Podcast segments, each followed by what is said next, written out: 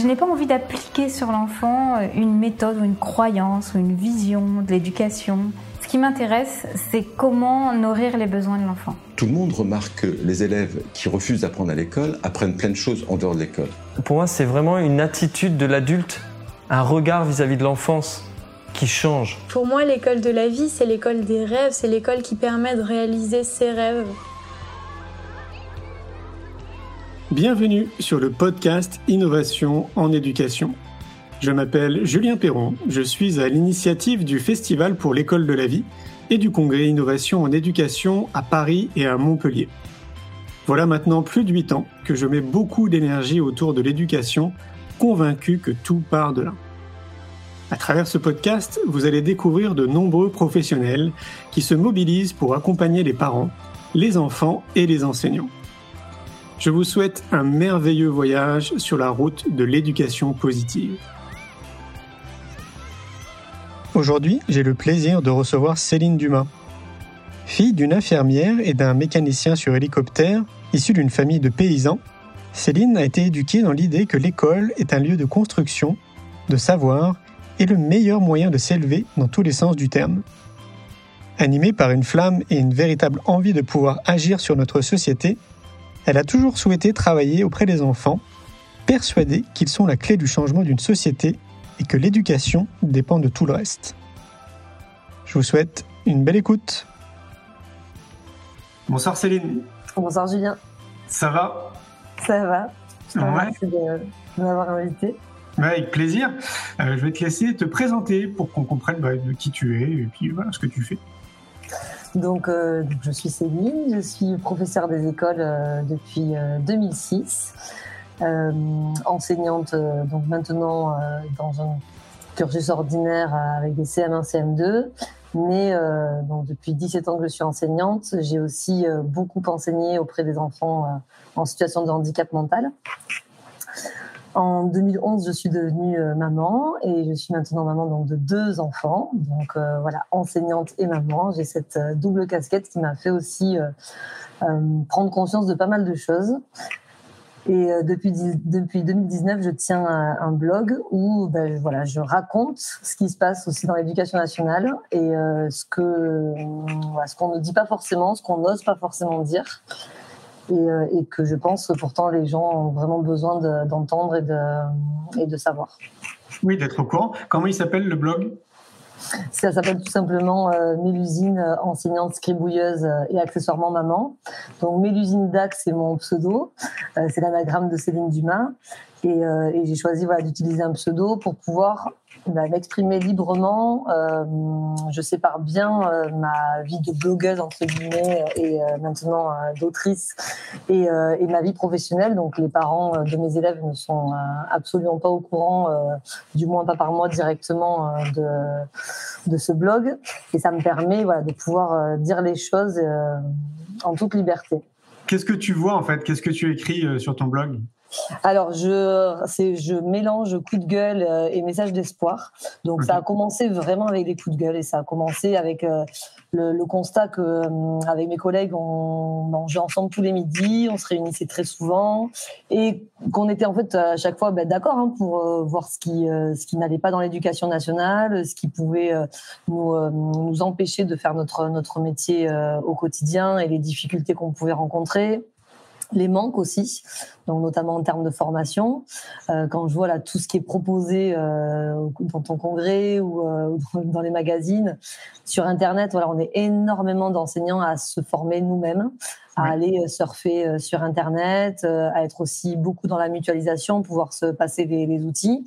Mais officiellement, bah, on manque de, de ces formations-là. On a des heures de formation mais qui bien souvent euh, sont en décalage euh, avec la, réalité concrète euh, du terrain, avec nos demandes qui seraient sur des choses beaucoup plus innovantes. On, reste encore trop souvent, même si ça s'améliore. Hein. Clairement, ces dernières années, on le voit, mais on reste très souvent dans des, dans des choses un peu, un peu archaïques.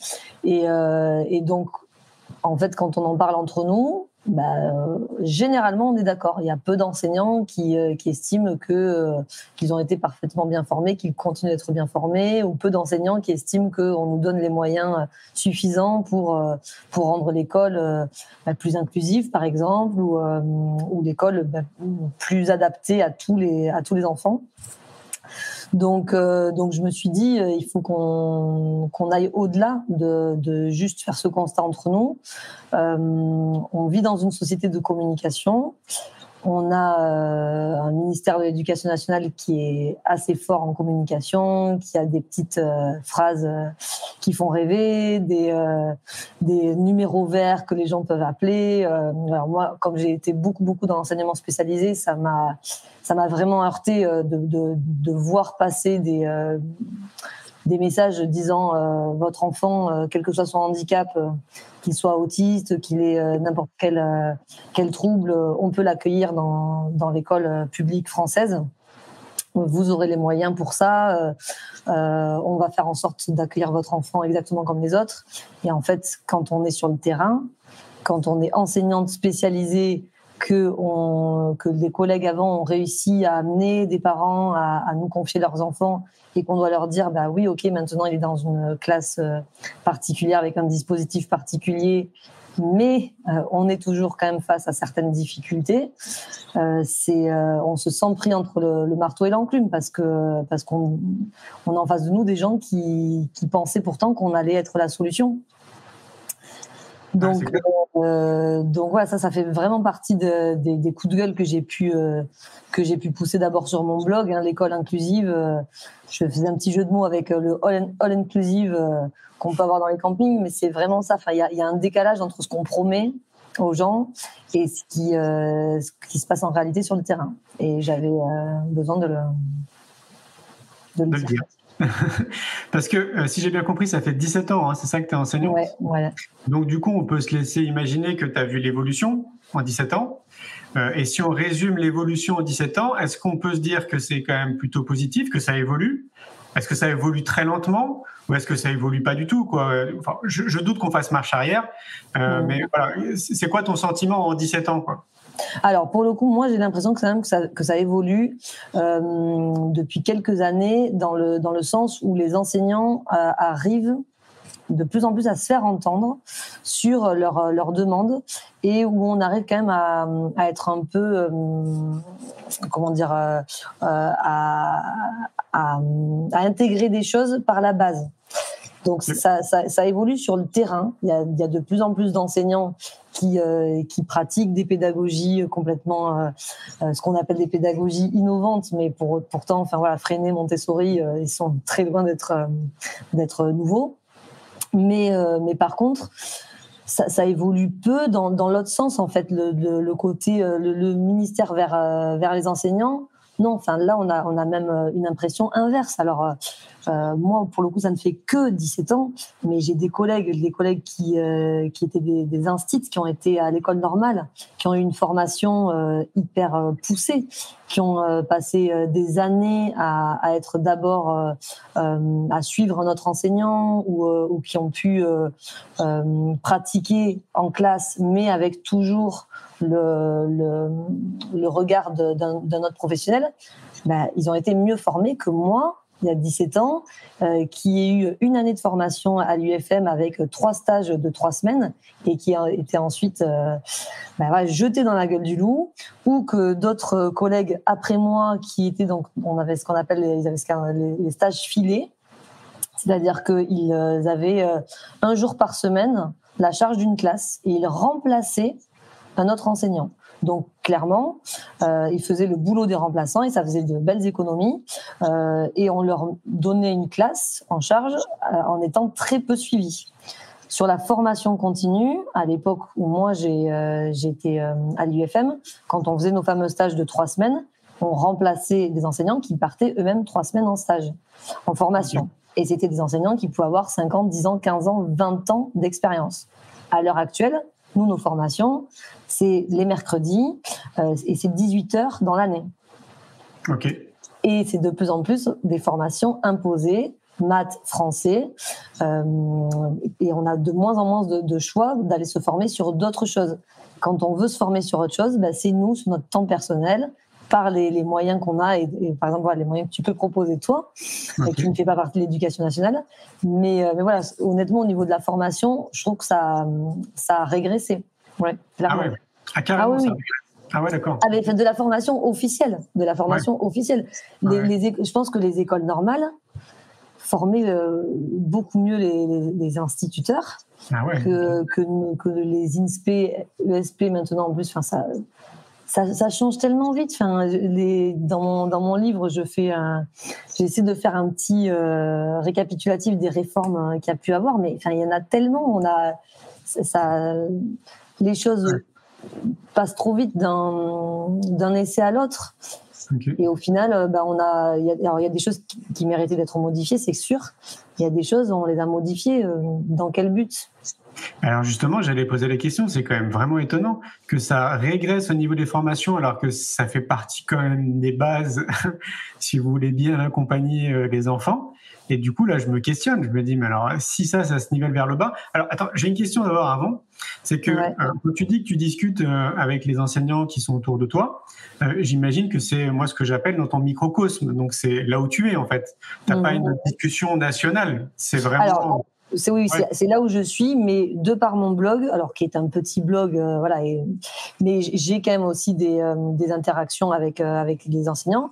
Et puis sur euh, les réseaux sociaux, sur Facebook, il y a beaucoup de groupes d'enseignants et il y en a notamment un qui s'appelle 800 000 feignasses, qui a été créé à la suite d'une déclaration euh, euh, de je ne sais plus quel euh, homme politique qui nous assimilait euh, très clairement à des feignasses parce que ça on en parlera peut-être plus tard mais il y a, y a, aussi vraiment ce, ce, ce, sentiment et ce ressentiment là chez les enseignants de pas être soutenus par leur par leur hiérarchie. Et donc bref ce blog a été ce pardon cette page Facebook a été créée par plusieurs enseignants pour justement permettre les échanges permettre les discussions et quand, enfin, il suffit de regarder les publications euh, régulièrement sur euh, sur euh, sur cette page Facebook pour se rendre compte que oui, on fait tous les mêmes les mêmes constats. Alors évidemment, on n'est pas tous d'accord sur tous les sujets, mais sur ce sujet-là, quand je dis la formation a régressé, je parle bien de la formation initiale et continue de, des enseignants, la formation officielle. Après, les, les moyens de se former, ont évolué. Et l'ouverture, je pense, des enseignants sur les, euh, les différentes pédagogies ont évolué. Mais, euh, enfin, on nous parlait de dégraisser le mammouth euh, il y a quelques années. Là, en fait, on a l'impression que les enseignants, ils voudraient bien le dégraisser le mammouth, mais que, mais qu'il y a une espèce de, de, de, frilosité et de frein de, de la part de l'État lui-même. Enfin, quand on voit, par exemple, sur la sur la méditation, euh, ce qui, les, les allers-retours qu'il peut y avoir. Un coup, on, on nous encourage à, à, à, aider nos élèves à, à méditer et à, et à, être beaucoup plus dans la dans la conscience d'eux-mêmes. Et après, on nous sort euh, une étude comme quoi la, la pleine conscience, c'est dangereux, ça s'assimile à des sectes. C'est, enfin bon, il y a beaucoup d'incohérences, c'est clair. Mais ça, c'est un, sujet euh, sur lequel je vais rebondir parce que je, connais bien une enseignante euh, qui est dans l'académie d'Aix-Marseille et qui, elle, pour le coup, forme des enseignants à la méditation de pleine conscience. Et, par quel biais? Elle les forme Par l'académie. Par l'académie. Ok. Ouais. Donc, ça montre, tu vois, vraiment les incohérences. Mais, et ça montre aussi que d'une, euh, en fait, il y a des, il y a des volontés au niveau de l'État et après au niveau de, de différentes académies ah Évidemment qu'il y a des choses qui sont euh, qui sont proposées. Euh, euh, là, nous cette année dans mon dans ma circonscription, il y a eu plusieurs formations sur la biodiversité et qui commencent à s'assimiler aussi à l'école en plein air. C'est génial, on est hyper content, on est hyper heureux d'avoir ce genre de choses. Mais ça reste voilà, ponctuel, très, très parsemé en fait. Très parsemé. Alors, bah, du coup, c'est intéressant ton point de vue parce que moi, depuis de nombreuses années, le sentiment que j'ai, c'est qu'il y a, je suis très synthétique, je veux dire qu'il y a à peu près un million de salariés, donc un million d'enseignants. Et je dis qu'il y a 50% des enseignants, comme tu le soulignes, qui se forment en fait tout seuls à l'extérieur. Et un peu comme des chercheurs, ils testent des choses dans les classes pour voir ce qui marche, ce qui marche pas, etc. Et puis il y a les autres 50% bah, qui sont pas du tout dans l'ouverture. Euh, mais faut pas juger. Hein. Je pense que c'est lié à leur conditionnement, etc. Mais ils sont pas prêts en fait à changer leur méthodologie d'apprentissage pour leurs élèves. Et là, dans ce cas-là, bah, ils restent sur des méthodologies qui sont un peu anciennes, on va dire. Est-ce que c'est trop synthétique ce que je dis ou Alors, moi, au, niveau statistique, j'en ai vraiment aucune idée. Moi, j'ai dans mon parcours, j'ai eu la chance, je pense, de, de, rencontrer à chaque fois des enseignants qui étaient hyper impliqués, hyper investis dans leur boulot, qui avaient envie d'avancer, envie de, de, travailler ensemble aussi, de faire des projets communs. Parce que c'est souvent ça, je pense que les enseignants qui restent euh, très ancrés sur, leur, euh, sur leurs anciennes pratiques, c'est souvent des enseignants qui sont un peu isolés. Ouais. Et euh, donc, comme tu le dis, peut-être qu'il y en a qui, qui sont bien comme ça, ça leur convient. Mais je pense aussi qu'il y a un vrai problème, c'est qu'il y en a beaucoup, ça ne leur convient pas. Ils aimeraient changer, mais mmh. ils ont l'impression, donc non seulement de ne pas y être aidés, mais même en plus qu'on voudrait les en empêcher. Et alors moi, la première, hein, j'ai commencé à faire l'école en plein air il y a trois ans. Et au début, euh, je me suis dit vraiment, euh, bon, ça, ça risque de pas, euh, de pas le faire au niveau de la hiérarchie. C'était des, des, risque d'emmener systématiquement les enfants dehors. En plus, euh, sur la première année, on le faisait en forêt, on leur faisait faire des cabanes, donc euh, ils manipulaient la scie, euh, le coupe-coupe, etc. Enfin, on s'est dit, on va se faire taper sur les doigts. Mais bon, on sortait du confinement, donc ça nous avait aussi fait relativiser et remettre en perspective pas mal de choses. Donc on s'est dit, bah, tant pis, allons-y, on l'a fait. Et, et, finalement, il se trouve que je me suis faite inspecter à ce moment-là et que mon inspecteur a, complètement euh, adhéré à ça. Donc, ah, ouais, ouais et, en fait, je pense qu'il y a beaucoup, beaucoup, beaucoup d'enseignants qui se mettent aussi des barrières eux-mêmes en étant persuadés, mais encore une fois, c'est vraiment pas leur faute, en étant persuadés que la hiérarchie ne va pas les soutenir, mais parce qu'on a aussi souvent un discours véhiculé de, la part de notre hiérarchie qui euh, ben, qui nous encourage pas à aller vers ce genre de, de, de pratique et de pédagogie. Bah oui. Puis alors, il y a aussi un autre point moi, que, que j'entends beaucoup, c'est que vous êtes quand même déjà très très occupé quand même dans vos activités. Et donc de trouver du temps aussi, ça devient très challengeant en fait pour euh, changer sa posture, pour essayer d'autres choses, pour se former, etc. C'est-à-dire qu'il y a, il y a ça, il y a une lourdeur, lourdeur administrative qui vous aide pas aussi non plus, d'après ce que je comprends. Ça c'est sûr, ça c'est clair. Et donc sur, le, sur la question du temps, c'est pour ça que je dis qu'avant il y avait des, des formules qui fonctionnaient bien. Euh, envoyer un, un stagiaire trois semaines dans une classe et pendant ce temps envoyer le titulaire de la classe en formation, c'est quand même, enfin là, un autre aménagement du temps plutôt que de laisser les titulaires euh, du lundi au vendredi sur leur classe et de leur dire formez-vous le mercredi et les vacances. Ah oui, bien sûr. C'est quand même pas la, pas du tout la même démarche. C'est clair. Hein. Et, euh, et, donc effectivement, tu, vois, tu parlais de 50%, je sais pas, mais en tout cas, tous les enseignants qui se forment par eux-mêmes, bien sûr qu'ils le font sur leur temps. Euh, leur ah temps euh, personnel. si on nous le, si on pouvait nous octroyer du temps pour ça, on serait très nombreux à le, à le saisir. Mais euh, et sur leurs finances personnelles aussi, puisque du coup, c'est pas financé. Euh. Ah oui, alors ça, effectivement. Même, alors on a, on a un super, une super plateforme pour les enseignants qui est Canopé, et où là vraiment il y a, un, donc ça c'est vraiment interne à l'éducation nationale, et il y a énormément de, de formations très très très riches mais il y a il y en a beaucoup qui sont payantes et on se dit, mais c'est dingue quand même, c'est quoi ce métier où, euh, on nous demande de, payer pour nos propres formations? On, Souvent, très souvent, on paye aussi pour notre matériel.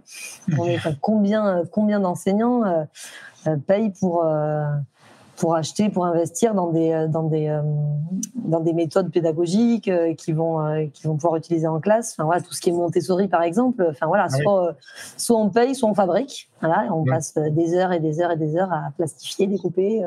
Voilà, mais.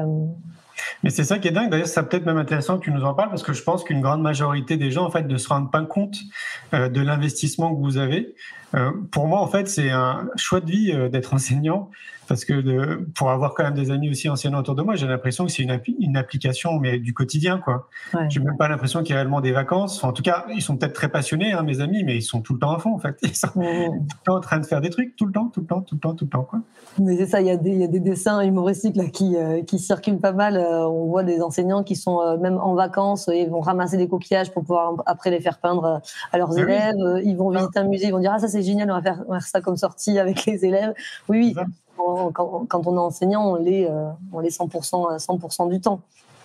Et alors, du coup, il y a, y a, aussi des, des, points qui reviennent quand même assez régulièrement. Ça peut-être bien d'éclaircir un peu les choses aussi ce soir.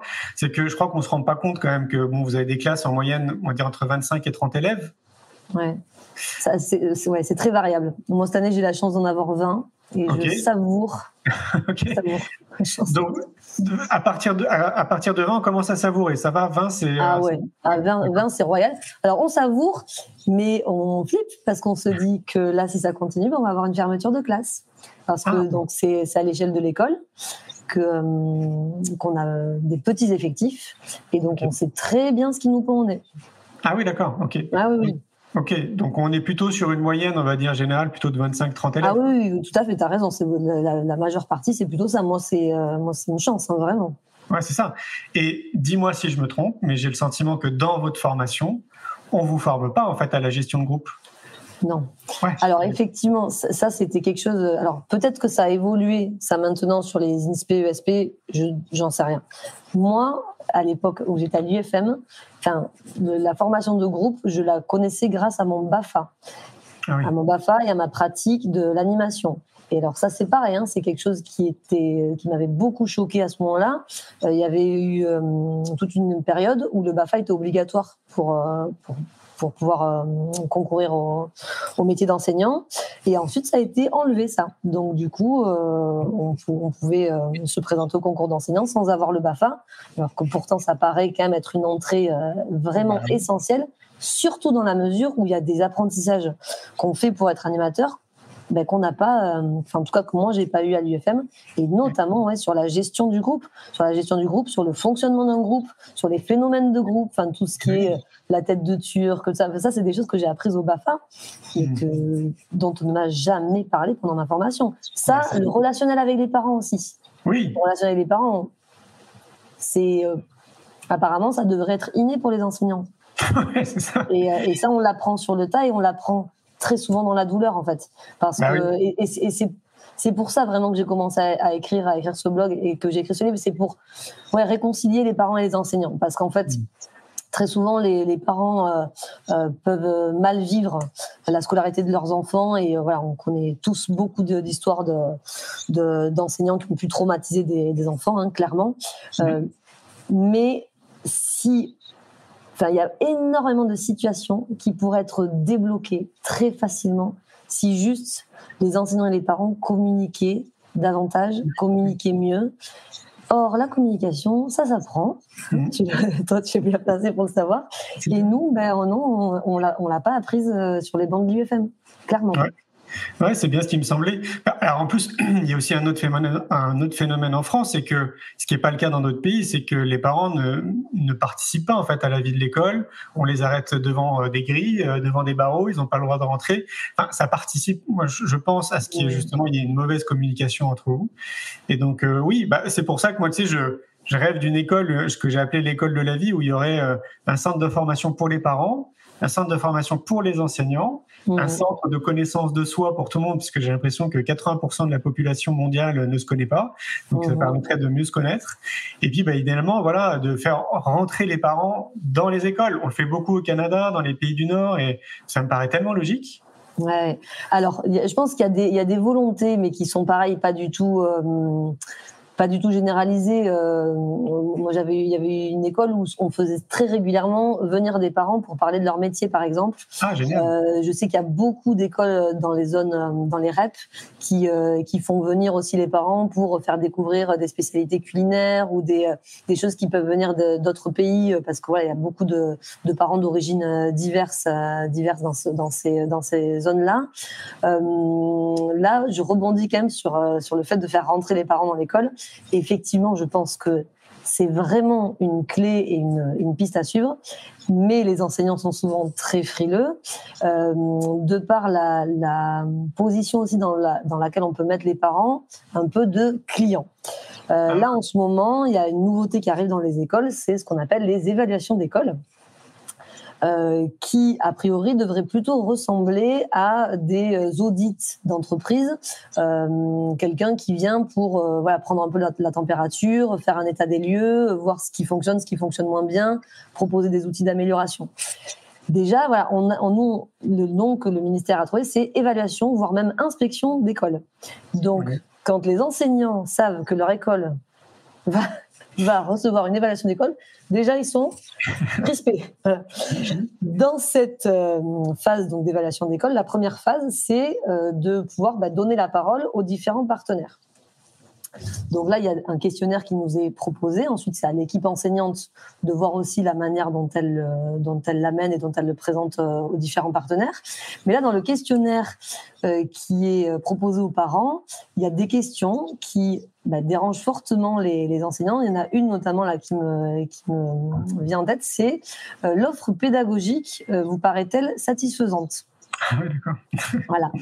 Et il y a des questions avec des notes de 1 à 10 euh, avec des items qui concernent vraiment le, la, ben ouais, la pédagogie de, de, de l'école. Alors c'est pas un enseignant qui est visé spécial, spécialement, hein, mais euh, mais qui nous paraissent clairement mettre les parents dans une position de, de clientélisme.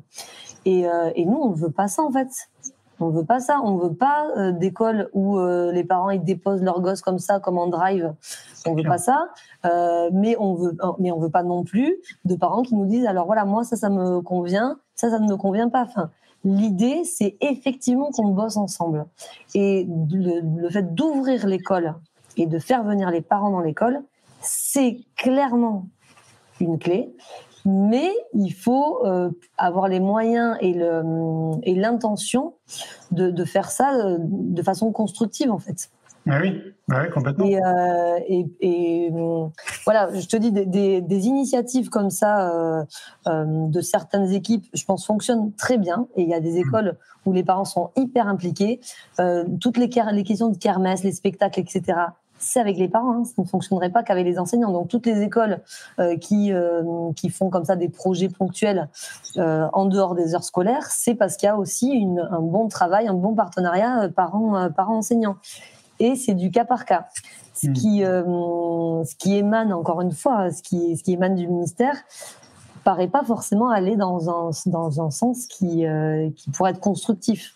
Mais oui, mais justement, ça me fait rebondir sur une chose, c'est que euh, quand je t'écoute, en fait, je pense à beaucoup d'enseignants qui viennent vers moi, qui m'envoient des mails ou sur les réseaux sociaux, que je rencontre c'est dans des événements qu'on organise, enfin, bref, tout ce qu'on fait, euh, qui me disent, tu sais, Julien, en fait, j'adore mon métier, je suis passionné de mon métier, mais je vais devoir quitter l'éducation nationale, quoi.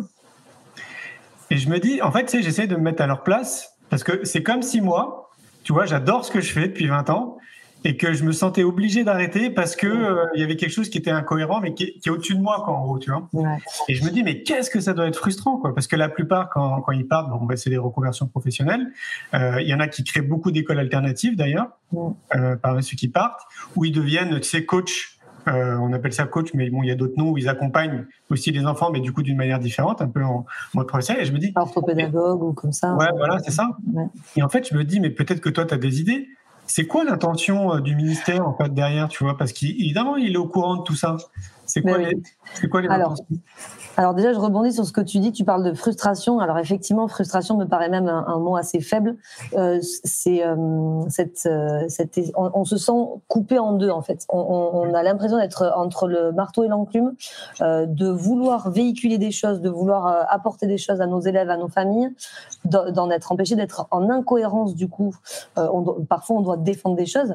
Donc, par exemple, euh, faire mettre un masque aux enfants euh, en période de Covid, ça c'est quelque chose qui, euh, qui a pu mettre énormément d'enseignants dans une position mais insupportable, insupportable, parce qu'on avait vraiment le sentiment de, de, faire quelque chose qui était néfaste pour les enfants, et on l'a fait quand même parce que on nous a, on nous a convaincus, obligés à, à le faire. Et ça, c'est un exemple parmi tant d'autres, mais il y, a, beaucoup de choses. Donc, effectivement, il y a, pas mal d'enseignants qui craquent et qui disent, moi, j'arrête d'être dans ce système-là, j'arrête de cautionner des choses que je peux peux pas cautionner. Et Dieu sait que je comprends euh, vraiment ces enseignants, mais j'ai envie de leur dire, enfin, euh, arrêtez, ne faites, faut, pas, qu'on fasse tout ça. Et, euh, oui, donc ils sont nombreux à, ensuite ben, créer leur, école ou quoi, mais du coup ça sert le jeu de qui? Parce que donc là, je reviens sur ta question. Donc, qu'est-ce qu'il peut y avoir derrière la tête de nos grands euh, dirigeants qui voient bien ça et qui continuent, mais enfin, clairement, hein, clairement, des écoles à deux vitesses, tout comme un système de santé à deux vitesses, on y va droit dedans. Les, euh, les plus favorisés ou les plus éclairés euh, ben, mettront leurs enfants dans des écoles qui fonctionnent bien. Euh, et ceux qui ne peuvent pas, qui n'ont pas les moyens ou qui n'ont pas euh, conscience, ben, euh, auront leurs enfants dans, des écoles gratuites mais, médiocres. Alors on n'en est pas là encore. On n'en est pas encore là. On a encore l'opportunité de, détourner l'avion. Mais pour détourner l'avion, monter, faut être dedans. Faut être dedans. Alors attends, j'aimerais que tu précises une chose. Est-ce que c'est ton point de vue ou est-ce que tu as l'impression que c'est un point de vue qui est partagé quand même avec de nombreux enseignants? Alors le point de vue d'aller de, sur, sur, des écoles à deux vitesses? Ouais. Ah ouais, c'est partagé par énormément d'enseignants. Ah ouais, ok. Ah oui, oui, oui. oui bah, alors, et, et, et, en, et, en, et en fait, en plus, on, c'est un, peu le, serpent, qui se mord la queue parce que donc je disais les, les, écoles à deux vitesses donc pour les personnes qui ont les moyens financiers et pour les personnes éclairées parce que moi je vois plein de, gens autour de moi qui ont mis leurs enfants dans une école privée euh, parce que ils euh, effectivement ils veulent le meilleur pour leur enfant et aussi souvent parce qu'ils ont eu des mauvaises expériences dans le dans l'éducation nationale. Mais je me dis mais en faisant ça est-ce qu'ils se rendent compte que du coup ils sont quand même contre-productifs euh, par rapport aussi à leurs valeurs qui, qui seraient a priori plutôt la mixité et, et puis aussi plutôt la gratuité. Enfin, l'école euh, publique, laïque, obligatoire et gratuite, c'est quelque chose. C'est quelque chose et, et euh, c'est Ouais, un mais c'est idéal. pas euh, C'est pas évident. Moi, je, je pense à ma compagne qui a, qui a un petit enfant de 6 ans et elle se pose des questions. Tu vois, bientôt, il va devoir rentrer à l'école. Elle est en pleine réflexion, en fait, sur l'idée de est-ce- qu'est-ce que je fais, tu vois? Euh, justement parce que, bah, on se rend bien compte de ce qui se passe au sein de l'éducation nationale. Donc ça, c'est l'exemple de ma compagne, mais j'ai l'exemple de parents à l'appel. mais, bien sûr, mais moi aussi. Enfin, c'est. Tout le monde se questionne en réalité. Donc du coup, bah, comme tu le dis, ceux qui ont les moyens, ils mettent leurs enfants dans des écoles privées, dans des écoles alternatives, et ceux qui n'ont pas les moyens, bah, c'est l'école publique. Mais je, je soupçonnais pas quand même. Bon, euh, je soupçonnais pas que c'est c'était vraiment en mode, euh, tu vois, ça. Ah, mais ça dégrade. Je, je t'invite à, à aller regarder le blog d'un enseignant de- du secondaire qui s'appelle Professeur Tsunami et qui décrit euh, très bien le- les mécanismes euh, qu'on voit poindre depuis vraiment plusieurs années. hein. Et, et puis je fais le parallèle avec l'hôpital parce que vraiment, vraiment, il y a, enfin, Oui, bah, même les militaires aussi, c'est pareil. hein. La gendarmerie aussi, c'est pareil. Euh, Enfin, là où normalement les sous euh, qu'on donne à l'État avec toutes les taxes qu'on a sont censés financer en fait tous ces organismes. Moi, je vois bien en fait tout autour de moi dans tout ce que je viens de citer, bah, tout le monde dit en fait on n'a plus d'argent, c'est Ouais. la grosse galère quoi en gros. quoi. ouais. le, tout le, le- le service public est, est sacrifié, est sacrifié sur, sur l'autel d'un Et pourtant, on fait partie. des- capitalisme. Et pourtant, on fait partie des pays riches. Parce que tu vois, moi, quand je. Donc, enfin, on n'est pas à plaindre, en fait, quelque part. Parce que moi, quand j'entends ça, je me rappelle des tournées que je faisais au Maroc, tu sais, pour les films que j'ai réalisés. J'y suis allé quatre fois au Maroc. Et donc, j'ai senti là-bas le besoin qu'ils avaient vraiment.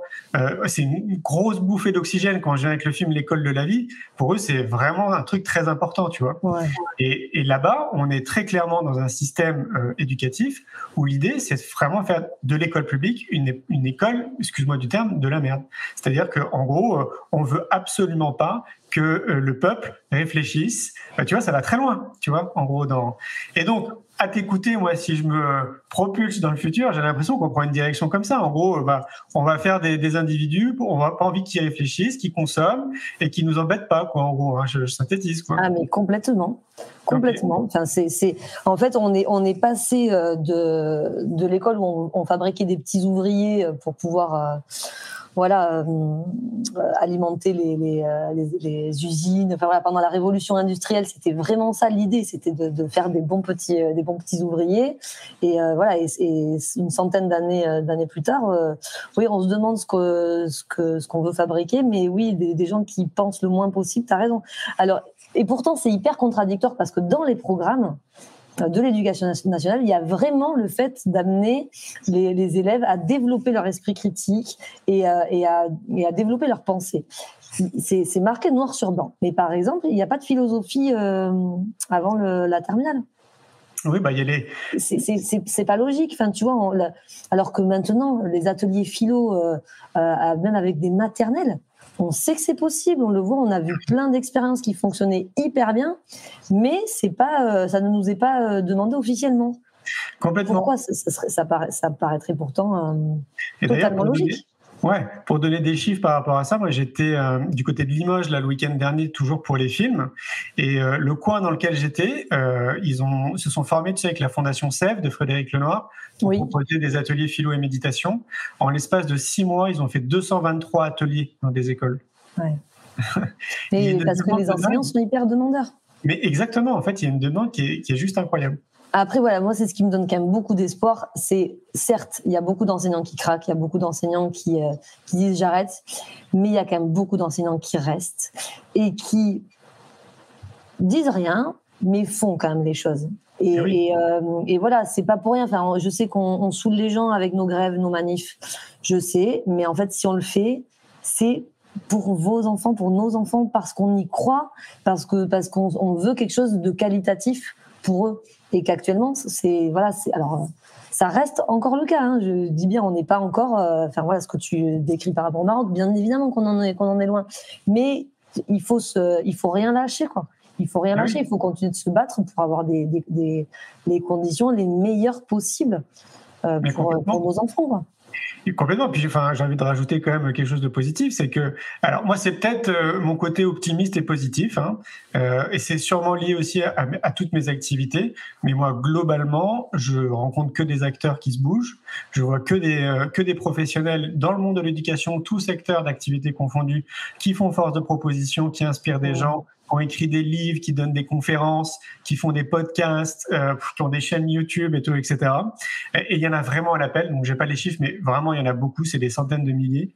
Euh, moi je vois tout ça en fait, tu vois. c'est le principe de la loi de l'attraction. Euh, mais, ouais, hein. mais, effectivement, mais comme moi j'ai la chance d'avoir été dans des écoles où, où, à chaque fois il y avait des, des équipes enseignantes qui, euh, qui vraiment étaient hyper investies. C'est clair. Après est-ce que c'est une majorité ou pas? J'en sais rien. En tout cas, on continue quand même d'entendre aussi beaucoup de personnes qui, euh, qui vivent des, euh, des, expériences dans l'école euh, publique voilà, néfastes. Mais c'est oui, je, je, pense que par contre, ça, c'est loin d'être la majorité, c'est sûr. Mais oui, c'est ça. C'est ça. Et puis, alors, pareil, en fait, toujours dans cette note positive, euh, nous, au Festival pour l'école de la vie, tu sais, ça fait cinq ans qu'on le fait, euh, il y a 15 mhm. 000 personnes qui viennent de la France entière. Mhm. Donc évidemment, il y a beaucoup d'enseignants, la majorité, c'est des parents. Et donc, pour toutes les personnes qui viennent, quand on nous fait des feedbacks, à chaque fois, on nous dit mais ça redonne foi en l'humanité en fait votre festival, parce que justement, on, on se rend pas compte, c'est pas médiatisé en réalité tout ce qui se passe. Nous, notre rôle quelque part avec toutes nos actions, c'est un peu de médiatiser justement, c'est de montrer qu'il y a plein de solutions, qu'il se passe plein de trucs, qu'il y a plein d'outils, qu'il y a vraiment plein de chercheurs.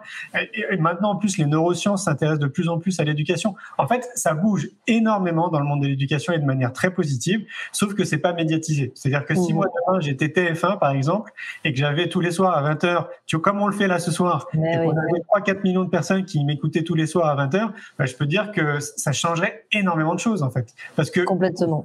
on semerait des graines, les gens se diraient Ah, mais non, mais j'étais pas au courant de ça. Du coup, ils feraient leurs propres recherches, peut-être sur Internet ou euh, en allant achetant des livres, tu vois, dans les librairies. Mais il y a un pan géant en fait. Pour moi, c'est une espèce de grande boîte de Pandore, c'est de manière positive. Et en fait, il y a personne qui est au courant.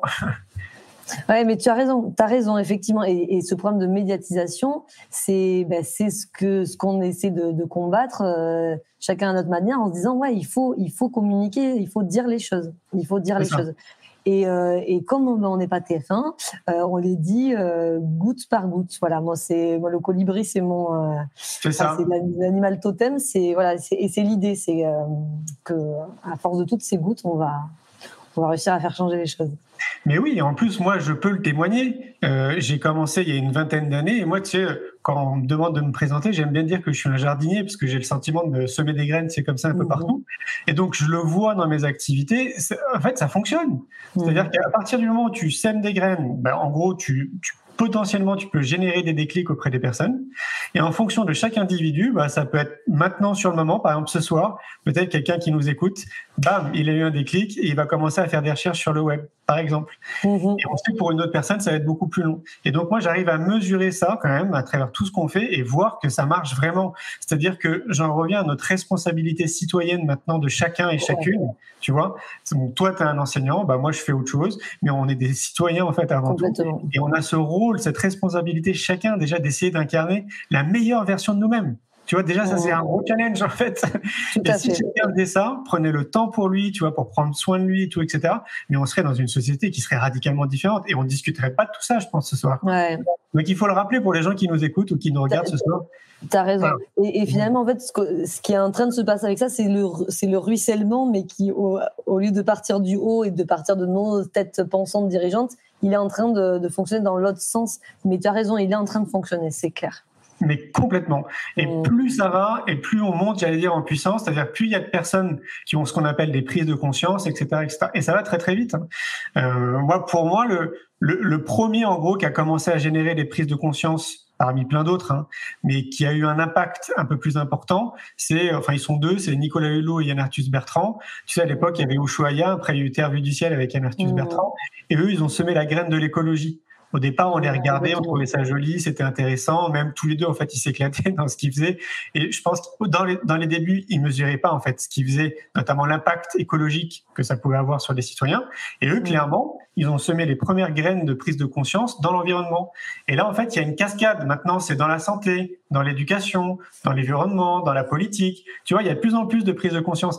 Et moi, tout ça, je le, je le mesure et je le vois, en fait, dans mon quotidien. Donc, je suis ultra positif, moi, en fait, pour le futur. C'est pour ça que j'aimerais bien qu'on se retrouve dans une génération. Je me dis, en 25 ans, il va se passer énormément de choses. Et c'est pour ça que c'est important ce que tu dis. Il faut qu'on continue chacun Ah ouais. et chacune comme ça à faire notre petite goutte du colibri, quoi. Tout à fait. Oui, et puis vraiment, enfin moi, j'adore dans mon métier être auprès des enfants. Et oui, clairement, moi j'ai confiance dans, dans les générations là aussi qui euh, qui arrivent parce que il y y a des choses sur lesquelles ils sont tellement, mais tellement euh, plus avancés que nous. euh, c'est euh, ouais.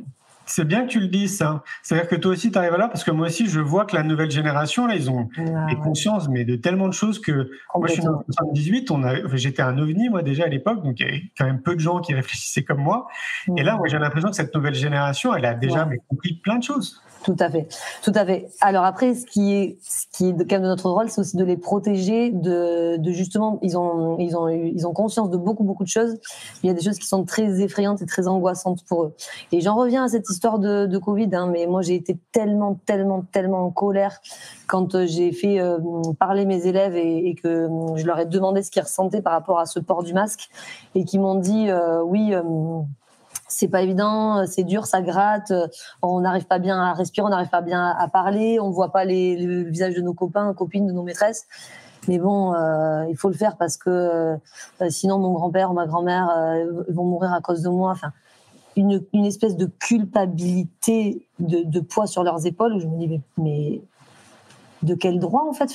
Comment ça se fait qu'on qu'on inflige ça à nos enfants, quoi, qu'on inflige cette, euh, ce fardeau-là, euh, c'est l'inverse normalement. C'est l'inverse, c'est les adultes qui devraient euh, euh, endosser des fardeaux et, et pousser leur, euh, leur, euh, leurs enfants vers, vers l'avant en disant, mais enfin voilà, c'est toi, concentre-toi sur, sur tout ce que tu as à apprendre, à découvrir, à, à, à porter aussi au monde. Mais Enfin, et, sur l'écologie notamment, c'est euh, c'est génial parce qu'il y a énormément d'enfants qui ont vraiment euh, la conscience écologique. mais Il y a aussi beaucoup d'enfants qui, ont- qui en ont déjà des angoisses. Oui, ça, je l'ai, oui, entendu de nombreuses fois, ouais. Complètement. Euh, Est-ce que je vois que le temps file? Euh, Je vais montrer l'affiche de ton livre. Est-ce que tu pourrais nous faire un petit résumé du livre? Qu'est-ce qu'on euh, qu'est-ce qu'on va apprendre dedans, sans, sans spoiler hein, évidemment, mais. Euh, alors en fait, c'est vraiment le, le témoignage euh, de, de mon parcours dans l'enseignement et, euh, et qui est donc le témoignage d'une enseignante parmi euh, tant d'autres parce que voilà, je sais déjà pour tous les retours que j'ai eus que mon parcours ressemble à celui de milliers d'autres enseignants, de, de toutes les tous les espoirs que qu'on pouvait avoir et, de la représentation qu'on pouvait avoir du métier en passant par les désillusions, les déconvenues et voire même des choses beaucoup plus souffrantes. et pour finir par voilà faire le point sur sur ce qu'on ce qu'on y met, ce qu'on y laisse et, et ce, dont on doit se protéger, mais ce pourquoi ça vaut encore le coup de se battre. Donc euh, mon livre est fini voilà sur euh, vraiment une touche très très euh, positive et, et, il est destiné à ouais à, à, encourager les gens à croire encore en l'école. Tout en se rendant compte de ce qu'elle de ce qu'elle est actuellement et, tu vises qui avec ce livre? Tu vises euh, monsieur et madame tout le monde, les, enseignants? Ouais, monsieur et madame Alors, vraiment, alors, les enseignants, bien sûr. Et, euh, mais je sais que les enseignants, ils vont, ils vont rien découvrir, en fait. Euh, donc, je, je, vise surtout monsieur et madame tout le monde. voilà, les, aussi bien les parents que, que les anciens élèves aussi. Les, les gens qui, enfin, voilà, on est tous passés par l'école. Et, et, donc, on a tous notre opinion, notre, notre ressenti sur, sur l'école. Il y a beaucoup de gens aussi qui ne l'ont pas vu euh, évoluer, qui n'ont pas vu tous les changements qui pouvaient, qui pouvaient y avoir. Donc c'est euh, ouais, c'est vraiment c'est le citoyen euh, ce que je, que je vise en fait. C'est aussi se dire quel pouvoir j'ai moi sur ça. Oui, puis ton, ton, titre est assez révélateur quand même. Être et rester dans l'éducation nationale, ça veut bien dire ce que ça veut dire. quoi. C'est un peu ce que tu dis. quoi. Comme tu dis à la fin, visiblement, il y a une note positive. Donc, aurais pu dire être et partir de l'éducation nationale, par exemple. Non. non. non, mais malheureusement, il y en a déjà beaucoup. Euh, monsieur le prof, euh, qui est euh, un, blogueur aussi, est en train d'écrire sur, sur les raisons de quitter l'éducation nationale et, et, je sais qu'il a trouvé énormément de témoignages d'enseignants. Voilà, bah, moi, je peut-être qu'il y aura un deuxième bouquin avec des témoignages de tous les enseignants qui restent et qui continuent de, de ah ouais. d'y croire. Ah, ça serait une super idée. Super idée, ouais. Ah ouais, c'est une super idée. Carrément, ce serait, tu vois, un livre mais ultra positif qui montre toutes les initiatives, tout ce qui se passe. Ah ouais, je t'encourage carrément à aller dans cette direction. Ouais. ouais, euh, D'ailleurs, pour aller dans ce sens-là, parce qu'on parle de ça, ça me fait penser à ça, parce que ça fait penser à des témoignages. On a réalisé un livre avec euh, l'agence avec laquelle je, suis associé pour le magazine Innovation d'éducation, Progressif Média. On a fait un livre qui s'appelle Après l'école alternative, quel avenir pour mon enfant, qui est basé justement sur 15 témoignages d'adultes qui sont passés par des écoles alternatives et qui sont maintenant dans la vie de tous les jours, parce qu'on s'est rendu compte avec le temps qu'il y avait énormément de parents en fait qui se posaient des questions, qui se disaient si je laisse mon gamin dans une école privée ou alternative, qu'est-ce qui va devenir pour lui après quoi? Comme mmh. si euh, tu vois il n'allait pas euh, s'intégrer dans la société. Et sans spoiler le livre, en fait, ce qu'on montre quand même, c'est que bah, la connaissance de soi, c'est une des clés quoi. C'est vraiment une des clés. Donc, Mais donc d'où l'intérêt de vraiment continuer de se battre pour ce qui se passe dans les écoles alternatives rentre dans l'éducation nationale et, euh, et, et, que vraiment on puisse euh, ouais s'inspirer de manière officielle. Parce qu'on le fait de manière officieuse mais, mais, que de manière officielle euh, on puisse avoir des clés des pistes et, et, que ça soit proposé voilà à la majorité de la, de la population mais c'est exactement ça et c'est ce que j'explique en fait dans l'épilogue du, du livre en disant les écoles alternatives, c'est pas la solution, les amis. C'est pas accessible à tout le monde. C'est l'école publique qui est accessible à tout le monde. Et je reprends tes termes. En fait, c'est ce que je dis. On devrait s'inspirer du potentiel déjà de tout ce qui existe autour de nous mmh. et l'intégrer dans, dans, le système. Alors, beaucoup disent que ça coûte de l'argent. Est-ce que tu es d'accord avec ça? Ah non, alors que ça coûte de l'argent, c'est-à-dire de, de, mettre en place une pédagogie euh, alternative dans... Ah non, pas du tout pas du tout. Non, non. ce que ça coûte, ça, en fait, ça, l'argent que ça coûte, c'est en formation. Donc ça, ça, coûterait effectivement, oui, de l'argent à l'État, mais, mais l'État, euh, il en a de l'argent, il le, il le met là où il a décidé de le mettre. Donc, euh, donc oui, ça coûterait de, de former les, les, de mieux former les enseignants. Ok. Mais euh... À certains coups. Alors après, parce qu'il y en a beaucoup aussi qui disent, c'est aussi beaucoup une question de regard et de posture en réalité, euh, plutôt que euh, alors moi j'ai pas les, j'ai pas tous les outils qui me viennent à l'esprit, mais je sais qu'on en a parlé beaucoup dans plusieurs magazines innovation et éducation. Il y a des choses typiquement qu'on peut mettre en place dans nos classes qui ne demandent pas d'argent, mais c'est juste en fait qu'il faut que tu te déconditionnes un petit peu de tout ce qu'on t'a appris et, et faire un peu les choses de manière différente. Quoi. Donc c'est de la formation. Et effectivement, si les enseignants avaient plus de temps pour euh, pour euh, pour réfléchir à leur pratique, pour se pour se regarder faire eux-mêmes aussi. Enfin, nous on réclame depuis des années de pouvoir aller dans les classes les uns des autres. Oui. d'avoir des groupes d'analyse de pratique. Alors ça aussi, je peux peut-être que je vais euh, que ça va choquer pas mal de gens. Je sais qu'il y a beaucoup beaucoup de, de métiers où on fait des groupes d'analyse de pratique, et bien quasiment pas dans l'éducation nationale. Mmh, Alors que pourtant, enfin, mais oui, ben oui. Et ça, on ne sait pas trop l'expliquer en fait. C'est. Euh... Peut-être une question de gestion, peut-être c'est compliqué à mettre en place, je sais pas. Bah, enfin, c'est compliqué. Euh... Je sais pas. J'en sais rien. Non, après, c'est peut-être plus, mais peut-être que vous pouvez le faire juste entre vous, en réalité. Oui, mais c'est ce qu'on fait, bah, ce fait, en fait, en, en, buvant des bières ensemble ou en mangeant ensemble le midi. Enfin, non, mais vrai, enfin, du coup, c'est ça. Mais, mais donc, ça reste euh, extrêmement informel. Et, et, et, puis, du coup, forcément, on se retrouve tout, toujours avec des enseignants qui, euh, qui, ont aussi à peu près les mêmes pratiques que nous. On va avoir du mal à faire venir ben, l'enseignant dont tu parlais, qui est tout seul dans sa classe avec euh, ses, ses, ses, méthodes euh, pédagogiques qui datent d'il y a 40 ans. Lui, on va avoir, avoir, du mal à le faire venir. Mais alors que, voilà, si, ça, si on, on nous offrait ce temps-là de manière institu institutionnalisée, ce serait, ce serait certainement plus facile. J'ai mon horloge qui fonctionne plus en fait. Ah oui, ok. je, viens de voir, tu dis que l'heure tourne, mais en fait, oui. Mais... Ah oui, ça fait euh, bah, quasiment une heure, là, ça fait 55 minutes. Ok. Et euh, ouais, bah oui, c'est vrai que ce serait une bonne idée. C'est vrai que dans tellement de pratiques, euh, dans plein d'activités en fait dans notre société où il y a ça en fait, on, supervise quoi, entre entre nous et ça me paraît tellement évident et ça fait du bien en réalité. Mais oui, mais ça fait beaucoup de bien. Mais les, mais les enseignants sont sont souvent très seuls. Hein. C'est ce que j'ai cru comprendre. Ouais. Et c'est aussi pour ça que nous, on organise des événements, parce qu'on se dit que c'est ce qui manque. Et d'ailleurs, s'il y a des gens qui nous écoutent, je le dis systématiquement depuis de nombreuses années, si vous avez envie d'organiser des événements, faites des événements autour de l'éducation. Il y en a très peu en France. On est encore quasiment les seuls à faire un congrès et un festival qui fédère beaucoup de monde, certes, mais plus on sera nombreux, un peu à l'image, tu sais, des salons du bien-être. Maintenant, il y en a plein partout dans tous les départements. Et ben pourquoi on n'aurait pas des salons de l'éducation partout dans tous les départements? Parce que ça fait vraiment du bien en fait de se rencontrer physiquement, de discuter, de tu vois, de refaire le monde, pourquoi pas autour de l'éducation, de voir en fait plein de compétences que tu connaissais pas, des outils que tu connaissais pas qui te donnent des idées. Enfin, c'est la base de, du, du, lien social en fait de, de, notre société quoi. Donc voilà, s'il y a des gens qui se sentent, allez-y quoi, faites des faites des salons quoi. Complètement. Ah, merci beaucoup. Merci euh, Céline pour cet échange. Euh, si on a envie de te contacter, on fait comment? Alors, euh, j'ai euh, une page Facebook et un blog, et, euh, et, avec un lien vers mon adresse mail. Ce qui veut dire que si on tape Céline Dumas, on tombe. Non, pas du tout. Alors, non. non, puisque comme je le disais, j'utilise un pseudo, donc c'est Mélusine Dac. Euh, donc l'anagramme de, Céline Dumas. Et effectivement, euh, voilà, pour me contacter, là par contre en tapant Mélusine DAC, euh, je pense qu'on tombe assez rapidement sur mon blog.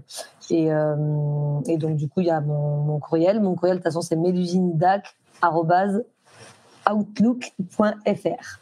D'accord. Est-ce que tu es sur Instagram, Facebook, euh, LinkedIn? Alors, donc je suis sur Facebook, oui, euh, puisqu'apparemment Facebook, de toute façon, c'est pour les boomers, comme euh, me le rappellent mes neveux régulièrement. Et je suis sur Instagram depuis pas longtemps, parce que bon, je t'avoue que le, le, monde du numérique euh, et moi, ça fait quand même deux. mais oui, oui, je commence, je commence à, à m'y mettre.